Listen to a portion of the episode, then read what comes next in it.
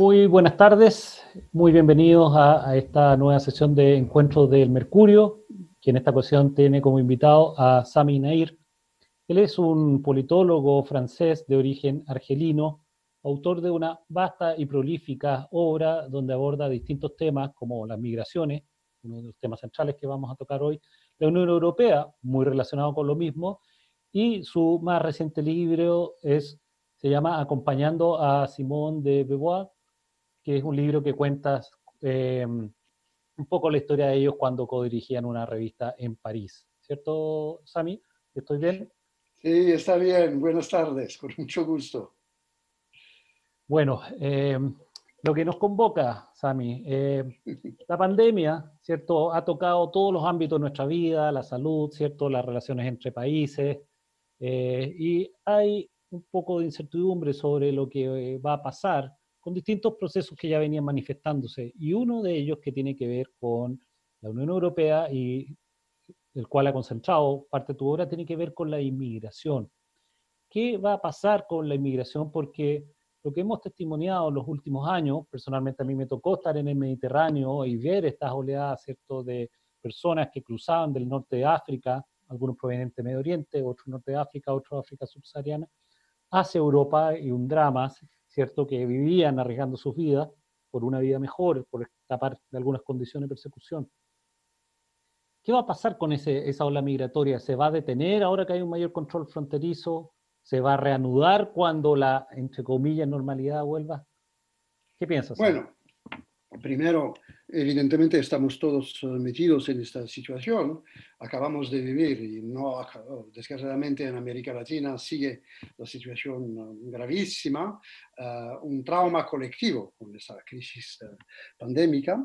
Eh, durante esa crisis, es interesante, en Europa no hubo prácticamente llegadas, digamos, irregulares. Por supuesto, los inmigrantes han reaccionado irregulares, han reaccionado inmediatamente y se quedaron en sus lugares de confinamiento objetivo, para decirlo así, eh, en los campos fuera de la, de la, Unión Europea o en sus países. Pero ahora eh, la situación va a cambiar y vamos a volver eh, probablemente con, yo no, la palabra presión no me, nunca me ha gustado, con una demanda migratoria mucho, mucho más importante y muy importante porque la situación de los países de, de partida, una situación en general dramática. La gente no emigra por placer, no emigra porque quiere emigrar, emigra porque no tiene otra posibilidad. La inmigración es siempre una tragedia, porque se trata de cortar todo, ¿ah? se trata de dividir el ser humano en dos partes, la parte que queda con lo imaginario en el país de origen y la parte que eh, debe integrarse y llegar a asumir las dificultades de la condición migratoria es muy difícil. Eso, esta dimensión humana no la, no la vemos a menudo, es una desgracia. Ahora, eh, hay un, gravísimo problema en Europa, no hay acuerdo entre los socios europeos para gestionar esa demanda migratoria. Los acuerdos que existían, los acuerdos de Schengen, elaborados en los años 90, los acuerdos de Dublin, que son de Dublin 1, Dublin 2, Dublin 3, acuerdos elaborados en Irlanda, en Dublin, para gestionar las entradas en las fronteras exteriores, todo eso estalló en realidad en 2015 con la llegada masiva de millones de inmigrantes. Y desde aquella época prácticamente eh, se dividieron todos los países europeos. Hemos asistido a lo que, eh, llamamos y que, que he llamado en varios textos eh, a un proceso de renacionalización de la política migratoria. Antes tenía una política, digamos, europea y frente a esa crisis, cada país ha decidido eh, ir a, los, a lo suyo. Cada país ha decidido practicar eh, su política. Los dos países que dieron prácticamente la señal eh, mm. de esa línea son Francia por un lado y Alemania por otro lado. De, modo contradictorio, porque mm. Francia pues, cerrando las fronteras, más que nunca, y Alemania diciendo yo puedo acoger hasta un millón. Y efectivamente acogieron a más de 800.000 sirios y refugiados.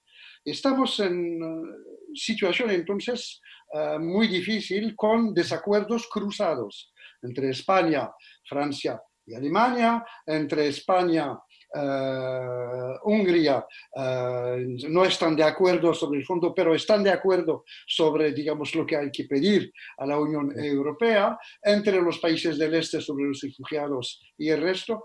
Es una situación, lo digo sin uh, dramatismo, pero sin dramatizar, pero es una situación explosiva y la que en realidad hay solo un punto de acuerdo es el, endurecimiento eh, de, la, de, la, acogida. Es decir, cerrar... a, ese, punto, si me permite, te quería justamente tocar que hubo una reciente cierto acuerdo de endurecer la política migratoria, reforzar las fronteras comunes, ¿cierto? O sea, la frontera externa de la Unión, dándole, asignándole más recursos a Frontex, que la agencia a cargo de frontera, aumentar su personal en 10.000 funcionarios, porque esto era una agencia más bien administrativa, antes de, la, de la ola migratoria, es cierto que empezó con fuerza el 2015, pero ahora se le dota a funcionarios y también se, se busca agilizar las expulsiones, ¿cierto? Eh, según el último acuerdo.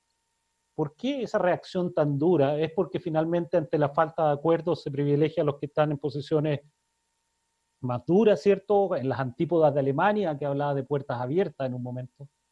qué bueno, eso? La reacción se entiende por, no, no, se legitima en mi opinión, pero se entiende porque cada país ah, está frente a una situación gravísima a nivel económico y social.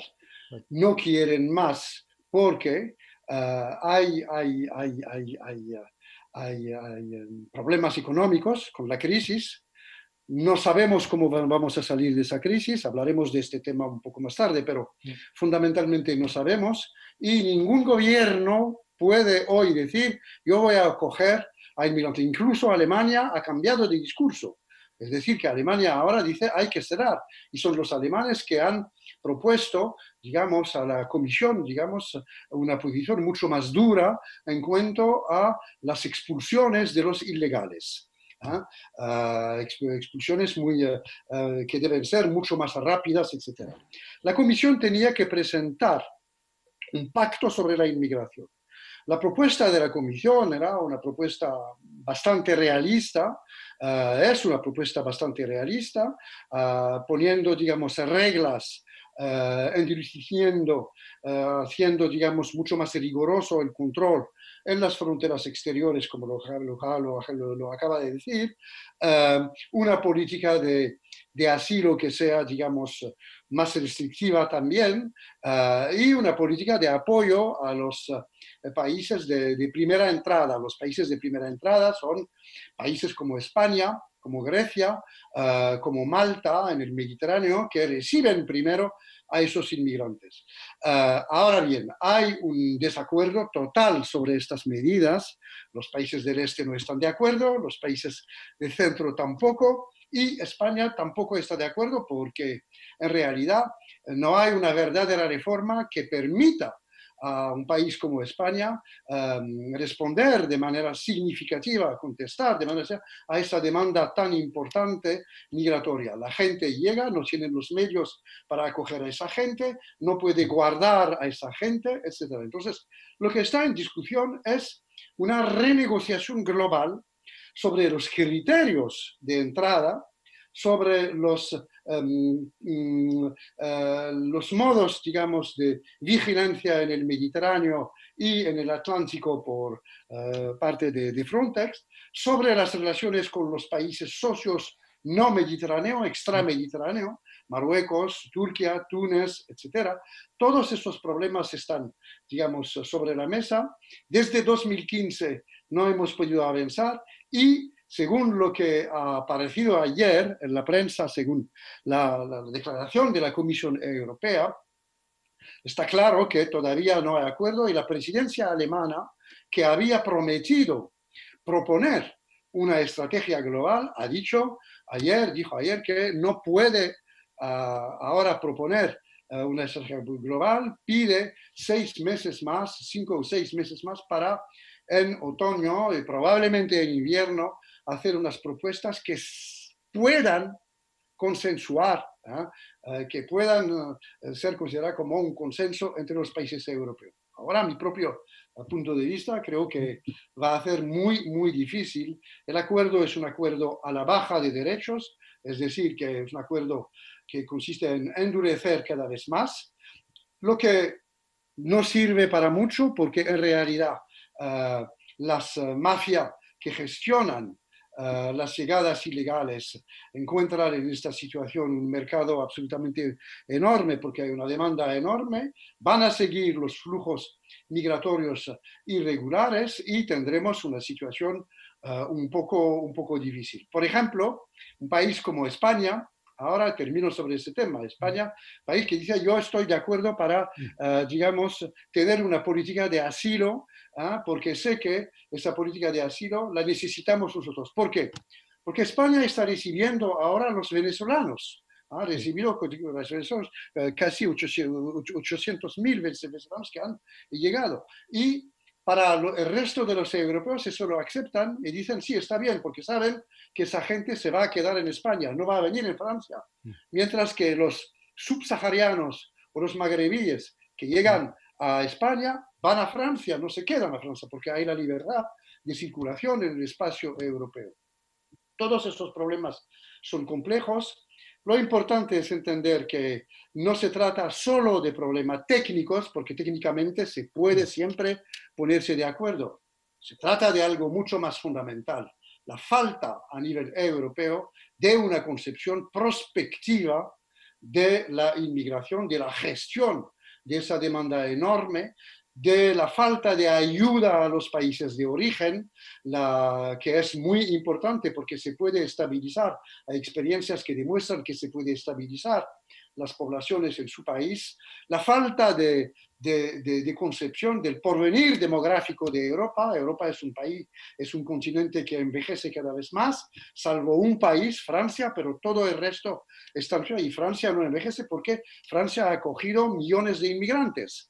Ah, y entonces ahora estamos a la segunda, tercera generación, cuarta generación de hijos de inmigrantes es una situación, eh, es una situación muy, eh, muy problemática. No hay visión prospectiva a nivel europeo. Tú tocabas un aspecto que, que, nos va a guiar al siguiente tema, la dificultad, ¿cierto?, para ponerse de acuerdo que han tenido los países europeos sobre este tema y la verdad que cuando tú tienes un club de 27 países, en este caso, ponerse de acuerdo es muy difícil, o sea, mientras más grande, ¿cierto?, el grupo y hay algunos aspectos. Y, también cuando, cuando se producen las primeras reacciones ¿cierto? A, la, pandemia y a las medidas de cierre frontera, vimos también reacciones muy, muy dispares en, Europa. Ahora parece que al final hay una reacción comunitaria mucho más fuerte, ¿cierto? Y más coordinada. Y esto nos hace preguntarnos eh, una vez más, como pasó con la crisis del euro, como pasó con la crisis migratoria del 2015, ¿cierto? O la crisis del 2008, la, la, subprime de Estados Unidos, que después se fue otras partes. ¿Cuán fortalecida o cuán debilitada, una vez más, sale la Unión Europea específicamente de esta crisis del coronavirus?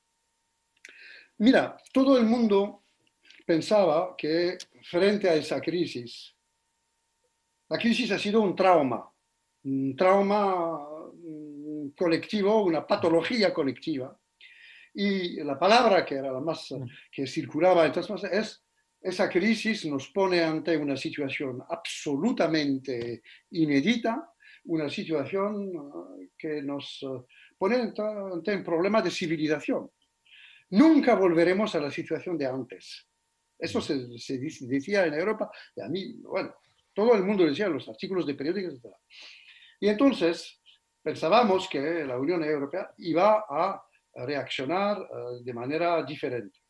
La verdad es que la crisis ha sido tan, la pandemia ha sido tan dura que en el espacio de dos meses, este pequeño virus destruyó la estrategia europea de los 20 años pasados, desde la puesta en marcha del euro. Este pequeño virus milimétrico ha destrozado todo. Europa vivía con un plan de estabilidad que era un plan de ajuste estructural permanente que provocó unos daños enormes para eh, durante 20 años para salvar el euro, para mantener el euro.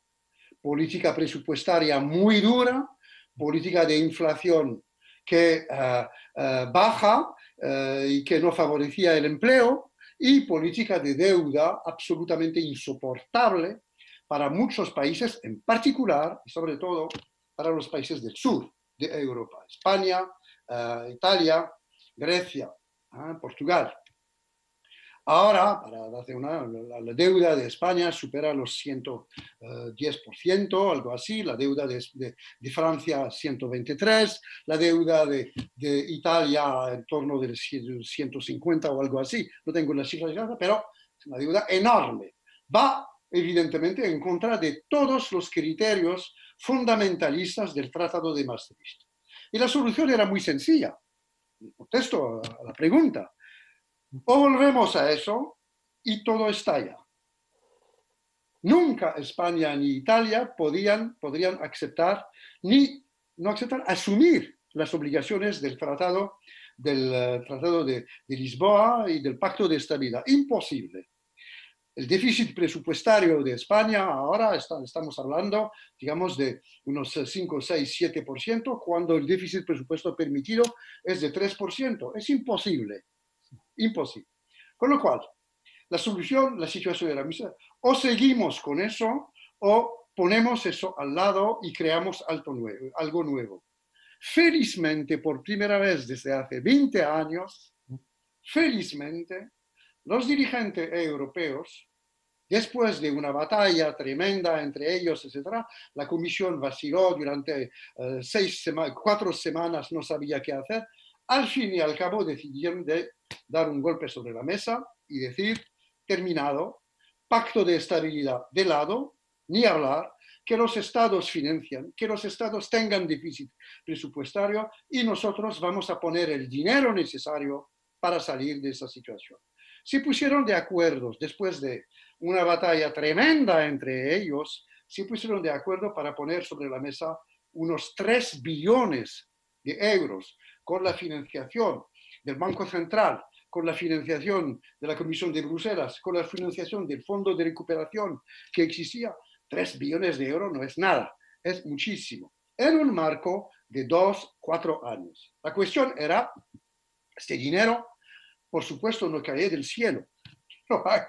¿De dónde va a venir ese dinero? Va a venir de la financiación del Banco Central y de la Comisión, un pequeño tesoro que tenía en el Fondo de Recuperación, mecanismo de estabilidad, no tenía mucho, pero tenía, mm. y de la posibilidad para los mercados, digamos, para el Banco, para la Comisión Europea y el Banco Central, de eh, actuar como avales, van a avalizar, avalizar los préstamos en los mercados privados.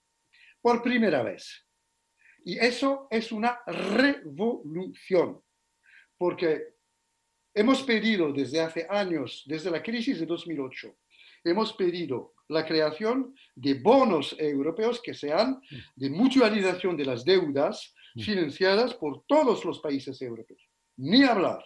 Alemania y los países del norte, la famosa Liga Hanseática, Holanda, Dinamarca, Suecia, Austria, eh, Finlandia, ni hablar, decían, nosotros no vamos a pagar para los españoles, para no se trata de pagar para los españoles, por supuesto, pero ellos lo presentaban así, decían, nosotros somos frugales, ellos gastan, que no es la verdad, pero el imaginario, las representaciones cuentan en política mucho más que la realidad, desgraciadamente. Porque eh, eh, la situación eh, de España, de Italia, es el resultado de una orientación económica de la Unión Europea que impidió a estos países poder cohesionar su sistema económico y nunca el presupuesto europeo hizo el trabajo necesario para ayudar a estos países. Ayudó a estos países, pero no lo suficiente para poder ponerse en la situación de Alemania o de, o de, o de Holanda. Ahora, los países del norte dicen, este dinero, de acuerdo, lo ponemos sobre la mesa, pero tienen que reembolsar. Tienen que reembolsar y pagar intereses. Ah, eso no son buenos. Entonces, felizmente, eh, España Italia, el gobierno de Pedro Sánchez, el gobierno de Giuseppe Conti, apoyados por Francia, dijeron, no, no aceptamos. No podemos, porque se trata, lo que queréis es un plan de rescate, lo que está ocurriendo no es por nuestra culpa, no es un problema de gestión económica. Hemos gestionado lo mejor que podíamos hacerlo. Es una crisis mundial, pandémica, es una pandemia y nosotros no tenemos las capacidades para solucionar ese problema. Entonces tenéis que ayudarnos o dejar todo y cada, que cada país encuentra sus propias soluciones dentro, fuera del marco europeo. La situación ha sido, hubo la tercera reunión, así como tú y yo ahora, digamos, en, en, en, en televisión, entre ellos muy dura, con palabras muy duras entre los presidentes Sánchez, Giuseppe Conte, Macron frente a Merkel y a, a Rutte, el jefe de, de Holanda. Al fin y al cabo, como siempre en Europa, lo que ha pasado es que después de esa reunión em, siguieron a, negociar y, como siempre en situación de crisis, es muy interesante sobre el funcionamiento de la Unión Europea, los franceses y los alemanes se apartaron de todo el resto y decidieron la orientación, como lo han hecho en 2008 y como lo han hecho en 2012. Pero, ni hablar, vamos a poner en marcha un plan de financiación con mutualización de las deudas y, eh, eh, eh, y, nosotros garantizamos eso. Y han puesto sobre la mesa una cantidad enorme de, de, dinero, con lo cual el resto de los países europeos tuvieron que adaptarse. No podían decir no, porque si decían no, evidentemente todo iba al agua. Entonces, han decidido aceptarlo, pero todavía no hay un acuerdo sobre, ahora es el verdadero problema, y termino con eso, no hay acuerdo sobre la temporalidad, es decir, sobre la rapidez, porque necesitamos ese dinero rápidamente y necesitamos procedimientos, um, trámites muy flexibles para poder utilizar ese dinero en el sector de la, de la sanidad, para el, financiar empleos, etcétera, etcétera. Y los países eh, del norte, ayer mismo, han eh, dicho, han impuesto con el apoyo de Alemania, pero entiendo eso porque yo me parece lógico, han dicho que la Comisión no tiene que decidir ella misma sobre eso, sobre los préstamos. Nosotros queremos controlar y queremos que el Consejo Europeo tenga un derecho de veto y pueda vetar si el uso de los fondos no eh, nos parece adecuado. Entonces estamos en una situación, pero felizmente es una política nueva, neo-keynesiana por primera vez desde 2001-2002, eh, desde la puesta en marcha del euro, y eso inevitablemente va a tener consecuencias para el futuro de la Unión Europea. a ese respecto, ya mencionaste los líderes que, que, básicamente empujaron el carro, ¿cierto? Pedro Sánchez, Conti, con Macron apoyándolo frente a Merkel y Rutte, y Rutte de los Países Bajos, y al final se logra el acuerdo. Y van a recibir fondos, la velocidad es lo que está ahora pendiente, pero por ¿hacia dónde van a ir orientados esos fondos? Se entiende que al sector sanidad, salud, por razones obvias, pero ¿de dónde va, eh, hacia dónde va a orientar su crecimiento la Unión Europea para recuperarse de esta crisis? Tú hablabas de neokeynesianismo, así que me imagino infraestructura común, gasoductos, ¿cierto? En fin, eh, que se ha hablado mucho, sobre todo hacia el sur. Quizás eh, eh, una economía hacia volver más sustentable, la economía más verde, ¿cierto? Más ecológica, más amigable con el medio ambiente. ¿De dónde va a venir la recuperación europea? ¿Cuáles van a ser los acentos, los focos en que se va a poner esta recuperación? Es una pregunta fundamental. Mm. Mm, fíjate, es una pregunta que no se plantea de esa manera aquí, pero es mm. la manera correcta, en mi opinión, de plantear la cuestión. ¿Por qué? Porque ahora hay todo un discurso sobre la, ecología, digamos, una economía verde mm. para eh, desarrollar eh, la Unión Europea. Yo creo que no podremos evitar poner en marcha, y es absolutamente imprescindible poner en marcha una política eh, ecológica, una política de medio ambiente, una política verde. Eso está claro. Pero el efecto de masa, el efecto, digamos, eh, creador de esa política, necesitará muchísimo tiempo para existir como efecto capaz de reorientar toda la economía europea. La economía europea reposa actualmente sobre el sector de los servicios, la industria alemana, el turismo um, y la alta tecnología francesa y alemana, esencialmente francesa en realidad. Uh, estos cuatro pilares no se pueden mover así como si fuera de, nada, como basta con decidirlo. Uh, la Unión Europea ha perdido su papel industrial macroeconómico uh, y eso se entiende perfectamente porque no se puede hablar del crecimiento en Europa sin tener en cuenta la realidad del sistema económico mundial, sin tener en cuenta la globalización. Crecimiento depende también de la globalización.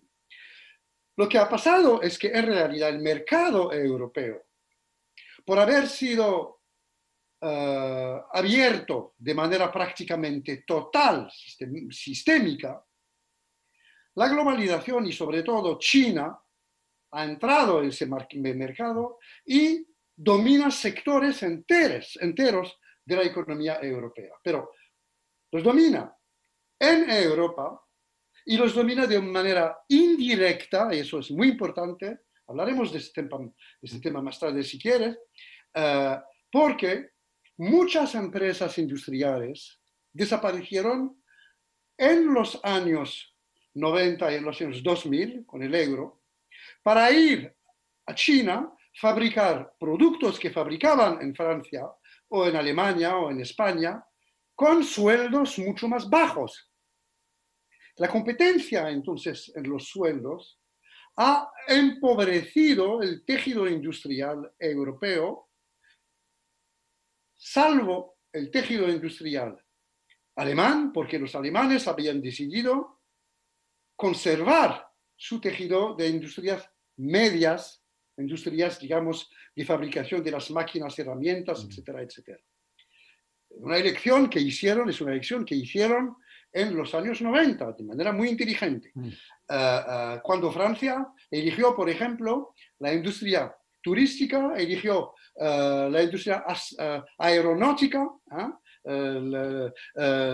los, los AVE, los mm. aviones, etcétera, etcétera, mm. y la, industria de lujo.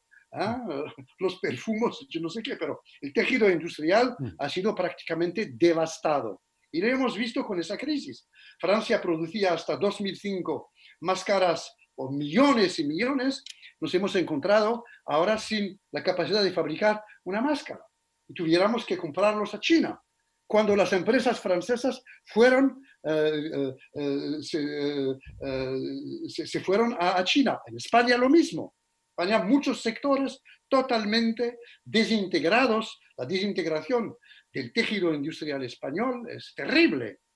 Y viene de, estas, de estos últimos 30 años. ¿De dónde puede venir entonces el crecimiento? En mi opinión, puede venir de las fuentes siguientes. Primero, permitir a que los estados puedan tener una margen de maniobra mucho más amplia para invertir y encontrar los medios de invertir sin pedir a la Unión Europea, digamos, dinero. Es decir, tener la capacidad de tener presupuestos nacionales más importantes.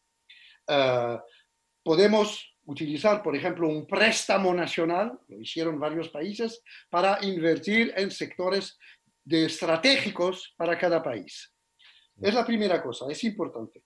Revalorizar el papel del Estado es fundamental. El Estado como garante del interés general, uh, que significa algo en Europa porque es el Estado que ha garantizado el Estado social europeo. Segundo, hacer que la Unión Europea ponga todo su peso con los mercados internacionales financiando grandes proyectos europeos de empleo, grandes proyectos de investigación, desarrollo para competir con el continente chino y el continente norteamericano, que son ahora los dos continentes que dominan el mundo, aunque de modo totalmente diferente. Poner en marcha una política medioambiental a escala europea. Hacer que el dinero, el Banco Central, sea, y eso es lo más importante para mí, no el Banco Central que funciona como un consejo de administración de un banco privado, tal y como ha funcionado hasta la fecha, independiente de los estados, sino como un banco central que funciona, no pido más, como la Reserve Federal Bank en Estados Unidos. Es decir, que funciona como banco de las sociedades y de las economías europeas. Debo decir que uh, Christine Lagarde, la actual presidenta, lo ha entendido perfectamente y ha decidido, digamos, poner muchísimo dinero para abrir esa vía. ¿Por qué lo ha hecho? Muy interesante saber por qué ha hecho. Porque en realidad saben que no pueden otra vez poner en marcha una política de restricción y de exclusión del tejido social de millones de gente. La situación ha llegado a un punto, digamos, uh, insuperable. Es inaguantable otro, otro, otro sistema. ¿Y por qué? Fundamentalmente, el Fondo Monetario Internacional, que es la casa de origen de Christine Lagarde, ha decidido inmediatamente decir hay que evitar la, la vía liberal, hay que poner en marcha más o menos una vía neo-keynesiana, una vía keynesiana, es decir, una vía en la que el Estado pueda jugar un papel importante. El problema de fondo es lo siguiente, no lo puedo analizar aquí, pero el problema de fondo es hay que poner reglas a la globalización liberal a escala internacional. La globalización es inevitable, es una buena cosa para mí, mundialización, pero necesitamos reglas y esas reglas deben controlar a los mercados, no totalmente, pero controlar a los bancos, hacer que al lado de los mercados hay que tomar en cuenta las necesidades humanas de las poblaciones, que entremos en un sistema económico al servicio de la humanidad a escala planetaria y no al servicio, como desgraciadamente actualmente, al servicio de los eh, capitales que circulan de manera anónima a escala planetaria y pueden destrozar cualquier sociedad.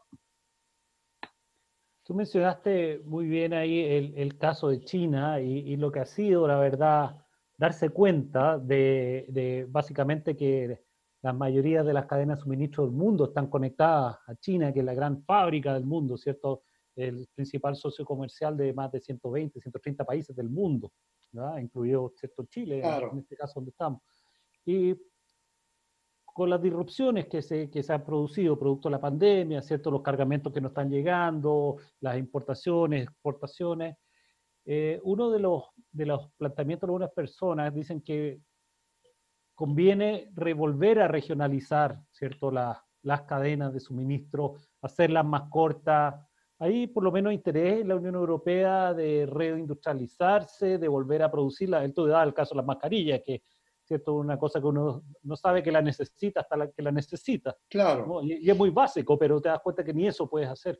Entonces, está la Unión Europea pensando eh, en reindustrializarse, en volver, ¿cierto?, a controlar un poco más sus procesos económicos, en, sin caer en proteccionismo, obviamente en, de alguna manera, no tener, ser tan dependiente de China en algunas materias?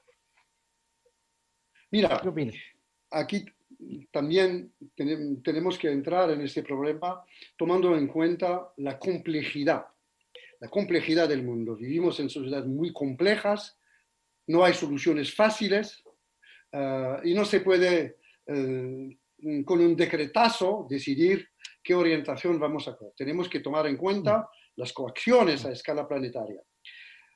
Ahora, yo no estoy seguro de que el tema fundamental sea el tema que la palabra reindustrialización eh, o relocalización sea la palabra, digamos, adecuada. Me parece difícil eh, imponer a empresas que se han ido, por ejemplo, a China, a volver a, Europa. Mm, será difícil. Lo que sí podemos hacer es otra política. Uh, política de uh, neoproteccionista de cierta manera, es decir, considerar que el mercado interior europeo constituye un conjunto y que la entrada en ese mercado debe obedecer a reglas. Esas reglas son reglas para nosotros y para los socios exteriores, que los chinos aceptan nuestras reglas, nosotros aceptaremos las reglas chinas. El problema ahora es que no hay acuerdo sobre ese tema porque eh, hay un enfrentamiento bastante duro, si no muy duro, entre Europa y China sobre este tema, sobre el tema de las reglas. Podemos analizar, digamos, los diversos. Pero el problema de fondo es lo siguiente. Lo que pasa en Europa ahora es algo mucho más importante. Necesita, necesitamos reconstruir la Unión Europea. Es una reconstrucción.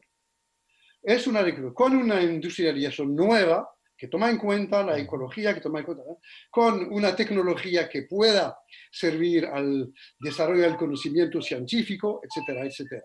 Necesitamos, perdón, necesitamos, necesitamos una reorientación absolutamente estratégica de la Unión Europea, de los fundamentales de la economía europea. Frente a China, la cuestión es sencilla. No tenemos las mismas reglas del juego. Europa ha abierto su mercado, China no ha abierto su mercado. Es decir, que, y cuando lo abre, no permiten que las empresas europeas puedan invertir en sectores determinados, cuando nosotros en Europa aceptamos eso. Eso no puede seguir así. Hay muchas empresas chinas que llegan a Europa financiadas por el Estado chino, cuando nosotros no tenemos derecho a financiar a nuestras empresas. Con lo cual no podemos competir porque no financiamos los estados no financian estas empresas y no podemos competir porque los productos, las mercancías producidas en China cuestan mucho más caro porque el nivel social es mucho más bajo. ¿ah? Los sueldos son mucho más bajos. El sueño de China es que todo el mundo tenga el mismo sistema social, eh, el sueño, digamos, del, del liberalismo es que todo el mundo tenga el mismo sistema social que en China. Eso es imposible. Por lo cual, estamos en una situación muy, muy difícil. Los acuerdos comerciales no funcionan bien. Uh, hubo ayer exactamente una reunión entre la presidenta de la Comisión Europea, Ursula von Leyen, y el uh, presidente chino y su ministro de Economía. Los chinos dicen todo está bien, vamos a entrar. La presidenta de la Comisión dijo no, todo va mal, no, estamos, no vamos a aceptar eso. Tenéis que aceptar reglas. Es el problema fundamental. Problema, digamos, de, eh, de, reglas comunes de juego. Y en el contexto actual, yo no veo otra posibilidad, dado lo que es el expansionismo, el expansionismo económico de China, en sí mismo es, es un problema. Podemos hablar de China como nueva potencia mundial. Es, que es la primera vez en la historia de China, en toda la historia milenaria de China, es la primera vez que China sale de sus fronteras. Nunca ha salido de sus fronteras. Ha podido dominar a los vietnamitas, a los pero, mm, en, en Tibet, etc. Pero nunca es un país que nunca ha salido. Por primera vez ha salido. La estrategia, por ejemplo, puesta en marcha por China estos últimos años de expansión en América Latina y en África para las tierras, la compra de las tierras. ¿ah? Eh, eh, en África igual. Eh, la estrategia de la, de la, ruta de la seda, que es una estrategia muy importante, que permite evidentemente, es, me parece positivo porque está claro que necesitamos y que hay países que necesitan este comercio con China y me parece muy bien, pero hay que ver también el otro lado, el lado de dependencia, Es decir, que puedes tener hoy un gran comercio con China, pero mañana con la competencia va a haber otro país que podrá exportar las mismas cosas que tú y que exportará con menos precios.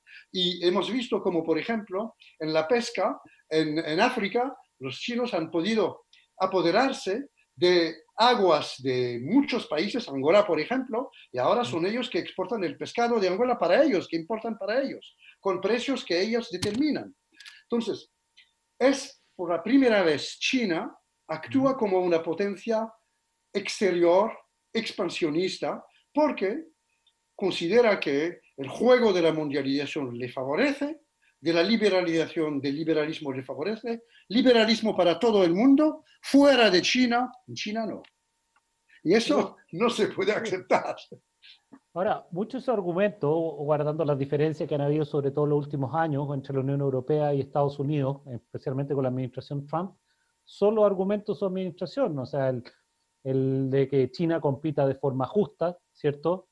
Que se atengan las reglas, que dé facilidades para invertir, porque hay muchos, efectivamente, como tú decías, hay muchos sectores de la economía China que están cerrados para los extranjeros, siendo que ellos invierten en todos los sectores, en los distintos países, incluso en empresas estratégicas, de recursos naturales estratégicos. Y en ese sentido, siendo que los discursos se parecen, eh, la Unión Europea en Estados Unidos, ¿cómo están ahora? ¿Están, ¿Hay posibilidad de que sumen fuerza justamente en pedir reglas de comercio que se respeten, que sean universales y que garanticen la competencia justa de todos los sectores? Bueno, uh, digamos, es un todo. Es decir, que no se puede hablar de la política comercial de Europa con Estados Unidos sin hablar de la política política, para decirlo así, de la política uh, que, uh, de las relaciones entre la política estratégica de las relaciones con Estados Unidos. Lo que pasa es que todo está ahora falseado porque uh, con Trump hemos asistido a la destrucción del sistema de solidaridad occidental. Es que Trump ha empezado destruyendo el sistema de solidaridad occidental. Es interesante saber por qué lo ha hecho. Y una vez destrozado, o por lo menos paralizado, ha girado hacia China y ha planteado el problema de China, sabiendo que los europeos estaban paralizados. Y Europa esperó. ¿Qué vamos a hacer? Estos últimos dos años hubo negociaciones eh, bastante duras entre Europa, exportaciones Estados Unidos con uh, los americanos, con, hubo uh, finalmente el tratado euroatlántico uh, estallado, legítimamente en mi opinión, y la situación era muy tensionada entre Europa, tanto a nivel del comercio como a nivel geopolítico. actualmente, lo que prevalece es una situación de espera. Vamos a esperar lo que va a ocurrir con las elecciones en Estados Unidos. Si este hombre se queda, habrá que adoptar medidas probablemente draconianas. Si se va, con Joe Biden podremos probablemente arreglar un poco de cosas, pero no mucho. No mucho porque evidentemente Biden no será tan agresivo, intentará volver a poner sobre la mesa el multilateralismo soft, uh, pero no en temas importantes como lo económico y lo comercial. Seguirá la misma política sin agresividad, pero la misma política. ¿Por qué? Y ahí pasamos de Europa a Estados Unidos. Porque Estados Unidos se ha puesto en una situación en la que después de haber favorecido una política de deslocalización de exportación, una política que consistía en decir el comercio mundial, liberalización, etc., se ha encontrado en la trampa de su propio sistema y ahora no puede competir con China. No puede competir. Y entonces Trump ha intentado recuperar esa situación. Económicamente ha uh, eh, puesto mucho dinero, ha ayudado a las grandes empresas, etcétera, a la industria del automóvil, por ejemplo, de, la producción de coches, muchas cosas. Pero, debo decirlo claramente, estos últimos años, Estados Unidos entraba como en una decadencia, en un declive económico, frente a un gigante chino que avanzaba como un gigante con pasos enormes. Eso explica también la relación con Europa, es decir, el endurecimiento de, la de, de, los americanos, de, Trump, frente a Europa. Ahora, las, las, discusiones con Europa eh, norma, mm, mm, están ahora totalmente, digamos, paralizadas. Eh, los temas son el tema de los coches, el tema de la exportación, Uh, Alemania ha perdido muchísimo de sus exportaciones en Alemania, en, en, en América. Es que Alemania es el único país verdaderamente exportador. El euro aprovechó Alemania y, y Alemania exporta en dólares. Vende en el mercado europeo en euro y exporta en dólares, que es una moneda mucho más, con mucho menos valor que el euro. Entonces gana porque tiene esa capacidad de exportación cuando Francia u otros países no tienen la misma capacidad. Entonces, estamos en una situación de, de, parálisis. Eh, creo que eh, hay varios sectores, la industria automóvil, el soja, bueno, muchas cosas están en, en discusiones. Eh, si Trump gana, habrá que tomar decisiones duras. si no gana, probablemente volveremos a un multilateralismo comercial. Detrás de eso hay de todo modo un problema clave eh, del comercio internacional es la parálisis actual de la OMC. Mm. No hay acuerdo sobre, digamos, la OMC. La OMC no sirve para nada ahora. hay un debate. Sí, hay, candidatos, pero ¿para mm. qué hacer? ¿Para hacer qué? Mm. ¿Para qué, qué hacer?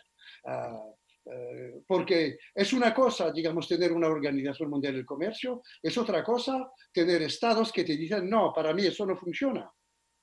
Y cuando China lo dice o América lo dice, es otra cosa. Es decir, que eh, es un momento de parálisis, veremos lo que va a ocurrir a partir de, finales del año. Antes no veo que sea posible, digamos, moverse mucho en las relaciones entre Europa y Estados Unidos. Y, para llevarte a nuestra región, que tú conoces bien, ¿hay algún interés eh, de Europa de afianzar lazos con América Latina, entendiendo que muy es, muy difícil relacionarse con América Latina porque hay mucha fragmentación política. Por ejemplo, el acuerdo de la Unión Europea con el Mercosur, hoy día que ha trabado porque eh, Brasil y, Argentina tienen dos políticas respecto a lo que debe ser ese acuerdo. Por otra parte, bueno, todos estamos afectados por la pandemia, la crisis venezolana también es muy polarizante, ¿no? Hay algunos países que están con una posición muy dura contra Maduro y otros más dialogantes. Eh, ¿Hay un interés de la Unión Europea o la verdad están esperando que también América Latina entre en sus propios procesos de ordenamiento que se esperan hace 200 años, pero es una deuda republicana que tenemos? Sí, el tema, eh, como siempre, son, evidentemente es el tema de las coacciones, eh, de, los, de las condiciones apremiantes. Mm. Lo que pasa en América Latina, por lo que sepa, yo no soy un especialista de eh, América Latina, desgraciadamente me conozco un poco, no mucho el continente, eh, y me gusta, lo, he visitado enteramente, o sea que, mm. pero creo que en América Latina estos últimos 20 años, probablemente 30 años, pero 20 años, hubo como una división horizontal, eh, una división eh, vertical, perdón, una división vertical. Hay países, como Chile, por ejemplo, mm. Perú, que han elegido el eje pacífico que han elegido, digamos, una integración más o menos en el mercado asiático, tienen toda la razón, porque el crecimiento económico mundial se encuentra en Asia, no en Europa. Y hay países que han elegido, por condiciones apremiantes, geográficas, etc., intentar tener relaciones con la Unión Europea. La Unión Europea, para ella, eh, por lo que sepa, el continente latinoamericano es fundamental, pero no es una prioridad. Y no es una prioridad porque su prioridad es la cohesión interna, la relación con, Rusia, que es un gran problema, ah, y creo que los europeos se equivocan totalmente con Rusia, pero es otro tema, no creo ahora, pero creo que se equivocan totalmente, han puesto en marcha una estrategia que, ah, hizo que los rusos uh, cayeron en los brazos de los chinos cuando podían tener otra estrategia, pero tienen una concepción de Putin como si fuera un diablo y entonces es un error. Ahora está, lo están cambiando un poco. He visto que Macron uh, habla de, de, cooperación estratégica con, con, con, Rusia, independientemente, por supuesto, del régimen interior. Eso es otro problema. Vamos a ver. Entonces, no hay estrategia europea, digamos, uh, uh, no hay fundamentalmente decisiva con América Latina. Considera a América Latina como un continente de porvenir muy ricos con sus materias primeras, primas, etcétera, etcétera, pero la situación política y social es gravísima en todos los países. Mm. América Latina está experimentando otra crisis vinculada a los modelos que se han puesto en marcha de crisis de los populismos, ahora crisis uh, de modelo liberal en todos los países. Por primera vez tenemos una crisis conjunta de los países que han elegido el liberalismo y países que han elegido el populismo. Ah, creo que la Unión Europea está observando ah, esta situación con, ah, con, digamos, interés, pero para los europeos el problema central es China y la relación con, digamos, el continente africano, por lo que veo. Perfecto, Sami. Estamos en el tiempo. Ha sido una conversación interesantísima. Pasamos por varios temas, la inmigración, la cohesión, los planes de recuperación económica la Unión Europea y su relación, ¿cierto?, con Estados Unidos, China y Latinoamérica. Fue para mí un gusto personal hablar contigo y conocer a un autor de algunos libros que he leído y recomiendo seguir leyendo a Sami, ¿cierto?, en sus columnas en distintos diarios y, y con su último libro, por supuesto, y ya nos volveremos a ver, ojalá en persona Gracias, Gracias, Pablo. Ha sido un placer para mí hablar contigo y escuchar preguntas, lo digo sinceramente, tan acertadas, tan, digamos, eh, eh, precisas. Gracias. Y un saludo para los amigos chilenos y las amigas chilenas. muchas gracias. Y que, como siempre, terminamos hoy día las conferencias, que se cuiden, ¿cierto? Perfecto. ustedes y sus seres queridos. Que estén muy bien, Sani. Yo me despido. Adiós.